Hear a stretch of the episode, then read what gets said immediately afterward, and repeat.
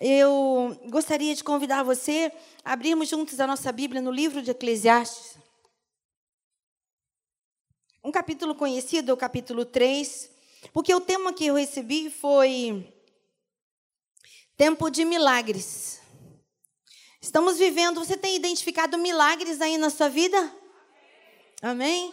Quem aqui está esperando um milagre, levanta a mão.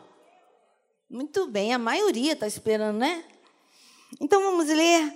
Eu sei que você já conhece esse texto. Vamos apenas, vamos do versículo 1 até o versículo 8. Eu estou usando a nova Almeida atualizada, então a minha versão é essa. Estamos todos, digam amém. Tudo tem seu tempo determinado, e há tempo para todo o propósito debaixo do céu. Há tempo de nascer e tempo de morrer, tempo de plantar e tempo de arrancar o que se plantou, tempo de matar e tempo de curar, tempo de derrubar e tempo de construir, tempo de chorar, tempo de rir, tempo de prantear e tempo de saltar de alegria, tempo de espalhar pedras e tempo de ajuntar pedras, tempo de abraçar e tempo de deixar de abraçar Tempo de procurar e tempo de perder, tempo de guardar e tempo de jogar fora, tempo de rasgar e tempo de costurar, tempo de ficar calado. Mulheres digam amém. Os homens também. Que homem, quando fala, fala, né, irmãos? Então, tempo de ficar calado, tempo de falar, tempo de amar e tempo de odiar, tempo de guerra e tempo de paz. Senhor, continua falando ao nosso coração, fala também ao meu, e nesse momento, por tua infinita misericórdia, usa os meus lábios, e que saiamos daqui um pouco mais parecidos com aquela aquela figura, aquela pessoa a quem o Senhor veio resgatar. E saímos daqui mais parecidos contigo. E aquilo que precisa ser mudado, aquilo que precisa passar pelas tuas mãos nessa noite, que seja esse o tempo do teu start, do teu começo em algumas áreas da nossa vida. Nós te rendemos graças e porque o Senhor sempre nos ouve, nós oramos gratos em nome de Jesus. A igreja do Senhor disse. Tempo de milagre. Eu tomei esse texto porque ele fala de tempos tempos que a gente gosta de viver e alguns tempos que a gente gostaria de poder evitar. Mas a gente pode, sem fazer muito esforço, perceber dentro desses tempos aqui, alguns tempos nos quais a gente diria: esse é o tempo do milagre. Nesse tempo é necessário um milagre. Porque milagre é um acontecimento fora do comum. É inexplicável, ele está fora do nosso alcance. Não tem a ver com as nossas possibilidades. Muito pelo contrário, o milagre e o tempo desse milagre, a necessidade de um milagre, ela está estabelecida quando todas as possibilidades humanas terminaram. É verdade ou não é? Se bem que na vida de alguns complicados como eu, ainda enquanto eu estou tentando alguma coisa, um milagre é necessário, porque se tem alguém que sabe complicar a situação, eu e o pastor Davi Silveira. Ele nem estava lá. Ah, tá ali. Eu e, eu e tu. A gente sabe complicar. Você, você também tem essa tendência? Você sabe complicar um negócio? Já consegue complicar um negócio que está meio assim esquisito? Eu tenho essa tendência, sabia? Sabe que pastor pode viver isso também, sabe, Vinícius? Vinícius conhece a gente, sabe como é que a gente dá uma vacilada de vez em quando. O milagre, o milagre é a situação incomum o tempo propício para o milagre é exatamente aquele tempo que a gente perdeu a mão, que não dá mais para fazer nada. É um tempo que a gente não queria estar vivendo e a gente chega nesse espaço de tempo e pensa: eu preciso de um milagre. Mas que tipo de milagres a igreja está buscando? Que tipo de intervenção se espera de Deus? O milagre é um acontecimento que incita admiração por ser grandioso, perfeito e sobrenatural é o que a gente espera, né? Eu, por exemplo, quando pensava em milagres na minha infância, né, lá ali atrás, logo ali, ali um pouquinho aqui atrás, alguns anos aqui atrás, eu, eu pensava assim: eu tenho que ver um raio, né? Um milagre para mim tem a ver com aquela coisa assim, apoteótica. Tipo nos tempos da Bíblia que a gente via assim, né? Terremoto acontecendo, o mar vermelho abrindo. E eu sempre levei a minha imaginação e a expectativa do meu coração quanto a um milagre para esse, esse cenário grandioso. Mas nem sempre um milagre grandioso acontece ou se dá num cenário assim catastrófico, visivelmente, não é? E eu sou um exemplo. Eu tenho testemunhos, porque quem olhasse para mim na minha infância, na minha primeira infância, na época do, dos entre os 7 e 11 anos, quem me olhasse via uma menina sorridente, a minha adolescência, as pessoas me viam de dente escancarado, aquela que já chegava fazendo com a piada pronta, sem precisar pensar, né? Nessa parte não mudei muita coisa, mas havia um cenário de alegria. E quem me visse jamais diria, ela precisa de um milagre, no entanto eu precisava de um milagre. Quem me via rindo, via uma máscara, via um fake, via um personagem. E eu, desde muito pequenininha, estava vivendo um cenário catastrófico dentro das minhas emoções. Havia uma completa negação quanto à figura de Deus como Pai, e eu não sabia se tinha valor em mim mesmo.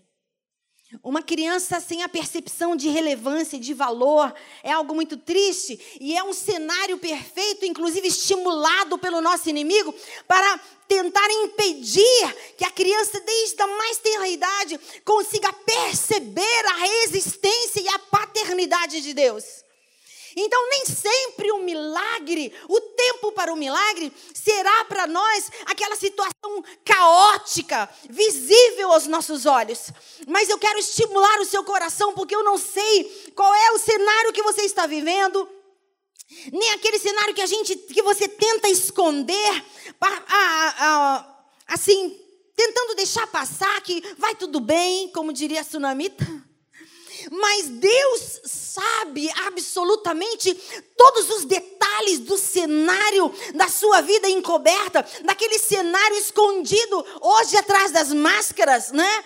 Deus tem um caminho. Ele continua sendo o Senhor do tempo e do modo. E Ele sabe de antemão como mudar a situação, como mudar o cenário, como transformar esse sorriso vazio num sorriso real. Ele sabe tudo a seu respeito, meu. Aleluias. Eu escolheria aqui alguns tempos para dizer: esse aqui é um tempo para o milagre. Mas para a mulher estéreo, o tempo de nascer, o tempo do nascimento de um filho, e se ela não pode, esse é o tempo do milagre. O tempo de morrer, não podemos é, dissociar de um tempo de dor, de luto. Mas quando a gente ama alguém, eu já vivi esse momento também, a gente ama muito, muito uma pessoa chegada, alguém da família, e a gente percebe uma pessoa sofrendo muito, a gente já começa a pedir a Deus, Senhor, leva. Senhor, interrompe esse cenário, interrompe esse sofrimento. Então, a gente tem a tendência de catalogar situações e de, dentro desse catálogo, desse nosso modelo, a gente colocar para Deus: Deus, aqui está na hora do milagre, Senhor, faz aí um milagre. Mas eu quero dizer para você, em nome de Jesus, que nesse tempo que a gente está vivendo, muito parecido com o cenário. Abra comigo a sua Bíblia no Evangelho de João, capítulo 20. A gente está vivendo um tempo muito parecido. O momento em que eles estavam, os discípulos do, do capítulo 20, nos versículos 19. Vamos até, deixa aberto aí, até o versículo 20, até o versículo 21. Jesus tinha sido crucificado e os discípulos estavam trancados em casa com medo, com muito medo. Ao cair da tarde daquele dia, o versículo 19, o primeiro da semana, estando trancadas as portas da casa onde estavam os discípulos, com medo dos judeus, Jesus veio e se pôs no meio deles, dizendo: Que a paz seja convosco. Um cenário de medo, um cenário de perda, cenário de morte, cenário de decepção para muitos, cenário do, da fé esmorecendo. Não era aquilo que se esperava, embora tivesse sido anunciado, como a nós foi anunciado pelo próprio Cristo, dizendo: vocês vão ter aflições. No mundo tereis aflições, mas também o fato dele ter dito assim: tem de bom ânimo, porque eu venci. Vamos combinar? A gente olhando a reação da igreja, tentando pesar a ação da igreja nesse tempo, entre aspas, de caos, a gente não parece com o povo que ouviu do próprio Cristo dizendo: tenham bom ânimo, eu venci, e eis que estou convosco todos os dias, até a consumação dos séculos. Vamos combinar, a gente não age como se soubesse, como se acreditasse de verdade que o Senhor que venceu absolutamente tudo e que disse, prometeu e está cumprindo a sua palavra, que estaria conosco todos os dias até a consumação dos séculos. A gente não age assim. Nós andamos como se pedintes fôssemos. Nós estamos o tempo todo clamando e clamando e clamando e clamando. Nossos olhos se desviaram daquilo que é feito todos os dias. Dos milagres que se repetem cotidianamente sobre nós. A gente abre o olho e isso é um milagre acontecendo. É verdade ou não é, irmãos? A gente, ah, ah, pastora, do jeito que estão as coisas, né? Agora a gente não sabe mesmo. Mas quando foi que você teve certeza que você ia abrir o olho, ainda que remelento, no outro dia? A gente, olha, filho, com remelo sem remela, ninguém pode garantir que vai abrir os olhos no outro dia, que vai tirar uma sonequinha no meio do dia, que vai acordar. Nós nunca tivemos esse poder. Sempre, sempre, em todo o tempo, desde o momento que ele soprou o fôlego de vida esse poder esteve, está e estará nas mãos do Senhor da vida. Aleluias. Foi quando que a gente começou a achar que a gente podia mudar as coisas, porque a gente tem autonomia. Nós temos autonomia até a parte 2. Porque se o Senhor não disser sim, a gente não acorda. Se Ele não disser sim, as frutas não crescem. Ele é Deus que dá crescimento a todas as verduras, a todos os animais do campo. O Senhor é que dá crescimento a absolutamente todas as coisas. Se Ele não disser sim, nada acontece. Portanto, estamos vivendo milagres após milagres. Esse é um tempo de milagre, esse, porque esse seria um tempo especialmente para milagres. A igreja viveu outros tempos de caos, a nação brasileira também, as nações da terra também. Esse tempo, sim, é um tempo propício para um resgate em especial o resgate da identidade do povo de Deus. Nós mudamos de identidade. A partir do momento em que ele se revelou a nós. A Bíblia diz no Evangelho de João, capítulo 1, que o Verbo se fez carne e habitou entre nós, e vimos a sua glória, como a glória do unigênito do Pai. Mas ele veio para os seus, e os seus não receberam, mas a todos quantos o receberam, deu-lhes o poder de serem feitos filhos, a saber, os que creram em seu nome. Quantos estão aqui e que têm posse dessa identidade por serem filhos, filhos que creem? Levante a sua mão e glorifique ao Senhor. Aleluias. Aleluias. Filhos têm herança garantida. Filhos adotivos, muito mais ainda. Ah, o direito de um filho adotivo não pode voltar atrás em nenhuma instância. Não existe ex-filho, jamais haverá. Filho é filho, acertando ou errando, ainda que tenha que entrar na chibata 500 vezes. E a Bíblia diz que Deus corrige porque Ele ama. Quem é amado sofre correção. Então eu não sei se você estaria agora pedindo a Deus um milagre porque está doendo. Será que não está doendo porque você está vivendo os desdobramentos das suas escolhas. A igreja está vivendo também, hoje, nesse tempo, os desdobramentos das suas escolhas.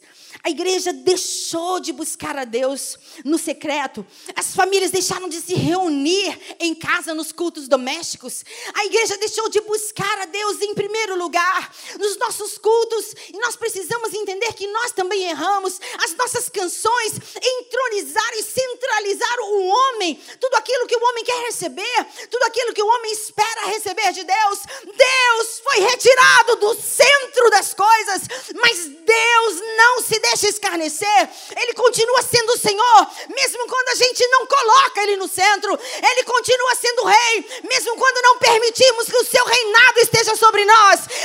Nome de Jesus, Igreja do Senhor, esse é um tempo de resgate da sua identidade em Deus. Aleluias. Pode aplaudir o Senhor. Aleluias. O livro de Jó, capítulo 30, 37, versículos 6 e 7. Vamos ler rapidamente. Está escrito assim. Versículo 5: Com a sua voz, Deus troveja maravilhosamente. Ele faz grandes coisas que nós não compreendemos. E quando Deus às vezes tira, Ele está fazendo algo grande. Quando Ele dá, diferente daquilo que a gente pediu, Ele sempre está fazendo coisas grandes, irmãos, porque está escrito que Ele tem pensamentos maiores a nosso respeito. A gente não pode medir a mente do Senhor. Então, a igreja precisa voltar a crer que Ele de fato faz grandes coisas sempre. E é dele que a gente depende.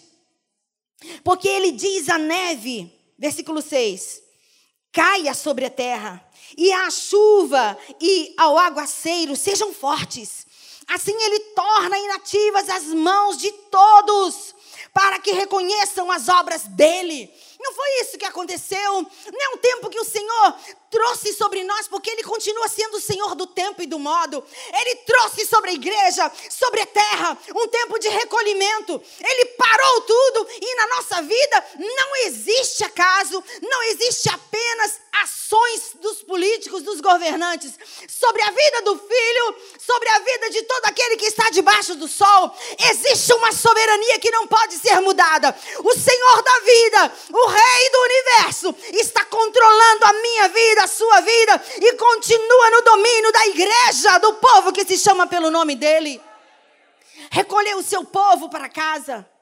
Tirou do homem a autonomia para fazer absolutamente tudo. E aí a igreja civil tão inerte, tão inútil quanto sempre foi sem Ele. Sem Ele, Ele mesmo disse: nada podemos fazer. Sem mim, nada podeis fazer. Igreja do Deus vivo, a resposta que o caos está esperando, a, a resistência que o nosso inimigo ainda não viu, está sob a nossa responsabilidade. A igreja do Deus vivo, os filhos, aqueles que têm herança, aqueles que têm um Deus que traz à existência as coisas que não existem, que cuida das aves dos céus, que cuida de nós com desvelo. Nós que detemos o poder através do nome dele, o conhecimento que ele trouxe sobre nós, nós somos a resposta que o mundo precisa. Nós temos a fé que pode mudar absolutamente todas as coisas nele. Nele, tudo pode ser transformado. E como é que estamos sendo reconhecidos? Nós temos tratado de muitas pessoas dentro da igreja, nós temos tratado de jovens e adolescentes que já não se veem mais pelos olhos de Deus, já não se encaixam mais no princípio, já não se encaixam mais no formato do início, porque nós, nada de nós, da nossa existência e da nossa, do nosso início da criação, jamais absolutamente ninguém, nem principados e potestades poderão mudar que Deus fez o homem, a sua imagem e semelhança a imagem dele os criou, homem e mulher os criou. Satanás pode levantar mentiras, pode rugir com grande bravura, mas em todo tempo está na criação a centelha, a vida, o DNA de Deus. Mas a igreja precisa se levantar. E dentro da igreja o inimigo tem conseguido avançar, trazendo mentiras, trazendo suposições. E os nossos jovens e muitos dos nossos filhos, até pessoas de idade como a minha, eles estão duvidando de quem seriam, de quem sejam em Deus. Não é possível mudar aquilo que Deus fez. O que Ele fez está feito. E se Ele não fizer, ninguém fará. Se Ele não fizer, ninguém fará. O milagre desse tempo, esse tempo de milagre, aquilo que nós precisamos viver é o resgate da nossa identidade em Jesus Cristo, nosso Senhor. Porque a expectativa da criação é ardente pela manifestação dos filhos de Deus. A gente precisa levantar. Nós precisamos reagir, igreja. Deixar de agir como se precisássemos viver pedindo coisas ao Senhor. Nós não erramos por isso. Nós não pecamos quando pedimos. Mas em nome de Jesus, levanta. Levanta a igreja do Senhor. Levanta para entender e começar a reagir conforme a Bíblia diz que somos, nós somos filhos através de Jesus Cristo, nosso Senhor. Filho tem herança filho tem herança e ninguém pode tirar. E a principal herança, a principal marca dessa filiação está no nosso nome. Nós somos filhos e filho leva o nome do Pai. O meu nome é Meire Araújo Pérez, filha do Altíssimo. Diga seu nome completo, diga seu nome completo e coloca aí paternidade que jamais pode ser revertida. O milagre que a igreja precisa nesse tempo é o milagre do resgate da sua identidade em Jesus Cristo. Porque está escrito: se o meu povo que se chama pelo meu nome se humilhar e orar e me buscar e se converter dos seus maus caminhos, se arrepender dos seus pecados, eu ouvirei dos céus, perdoarei os seus pecados e sararei a sua terra. Palavras do Senhor. Se você vai aplaudir, aplauda mesmo. Fique de pé. Aleluias. Quem é você? Que medida é essa? Que quase não se vê. É o que eu tenho falado com Deus, Senhor. Que medida é essa da minha fé? Que quase não se vê. O Senhor Jesus disse que se nós crescêssemos, faríamos obras maiores que as obras que ele fez. Eu não consigo dimensionar isso. Se eu não consigo me comportar como filha, o mundo precisa identificar em você filho de Deus. O mundo precisa identificar nas suas ações que você é filho de um Deus que é santo, santo, santo, santo. E santidade não se negocia nem nos mínimos percentuais. A igreja se perdeu, mas não o bastante. Não tanto que Deus não possa resgatar, aleluias. Ele é perito em resgate, e o resgate só é necessário quando alguém se perdeu. O resgate só é necessário quando há perigo de vida. O nosso inimigo continua nos rodando, nos rodeando, buscando uma oportunidade para nos tragar. Mas a Bíblia diz que, como em volta de Jerusalém estão os montes, assim está o Senhor em volta do seu povo, aleluia aleluias.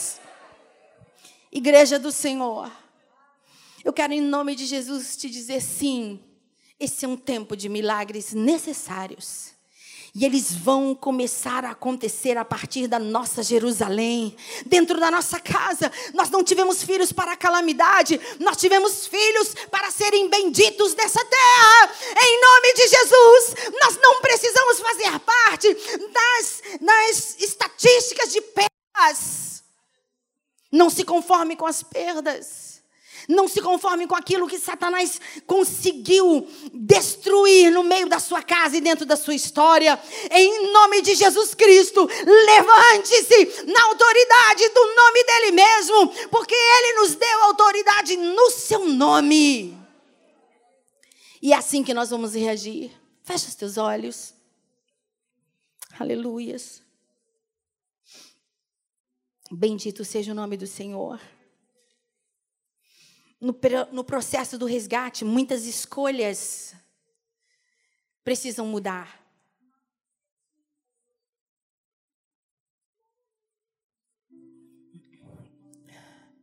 No processo do resgate, muitas escolhas precisam mudar.